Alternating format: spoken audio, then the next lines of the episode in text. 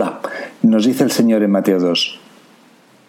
Cuando nació Jesús en Belén de Judea, bajo el reinado de Herodes, unos magos de Oriente se presentaron en Jerusalén y preguntaron, ¿Dónde está el rey de los judíos que acaba de nacer? Porque vimos su estrella en Oriente y hemos venido a adorarlo. La estrella que habían visto en Oriente les precedía, hasta que se detuvo en el lugar donde estaba el niño. Cuando vieron la estrella se llenaron de alegría y al entrar en la casa encontraron al niño con María, su madre, y postrándose le rindieron homenaje. Luego, abriendo sus cofres, le ofrecieron dones, oro, incienso y mirra. Y como recibieron en sueños la advertencia de no regresar al palacio de Herodes, volvieron a su tierra por otro camino.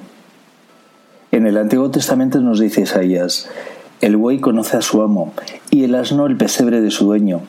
Israel no me conoce, mi pueblo no me comprende. Lo sobrenatural, Dios, se hizo natural, un hombre. Nació en un pesebre, rodeado por un pequeño grupo de fieles, que él denomina su familia, sus incondicionales. Los demás se ausentaron, tenían menesteres más importantes que hacer.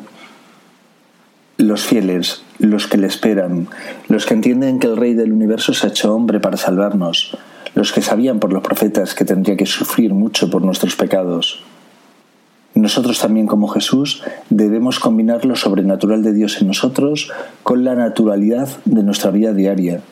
Debemos terminar con la dualidad y que el cuerpo y el alma sean una misma cosa. No debemos rechazar lo creado por Dios o las buenas cosas creadas por los hombres, sino rechazar el pecado que nos aleja de Dios y nos hace diferentes a Él. ¿Dónde está su pueblo y sus sacerdotes a los que habló a través de los profetas? ¿No han venido a adorar al niño?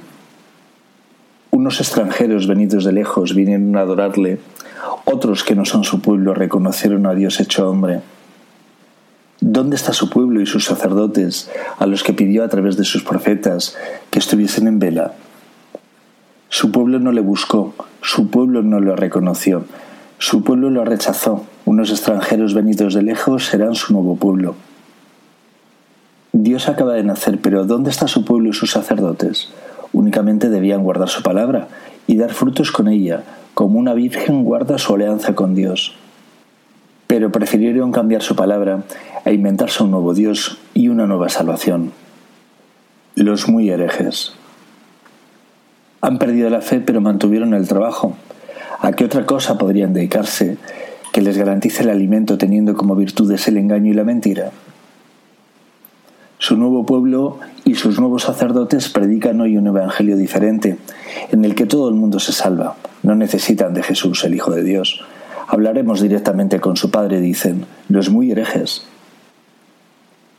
Al igual que en su nacimiento, en su muerte, solo se mantuvieron delante de la cruz en comunión con Dios, llevando su misma cruz un grupo muy reducido, los fieles de Jesús, su auténtica familia. Los demás huyeron, pensando que así salvarían su vida. Israel no me conoce, mi pueblo no me comprende. Hemos entrado en bucle, la historia se repite.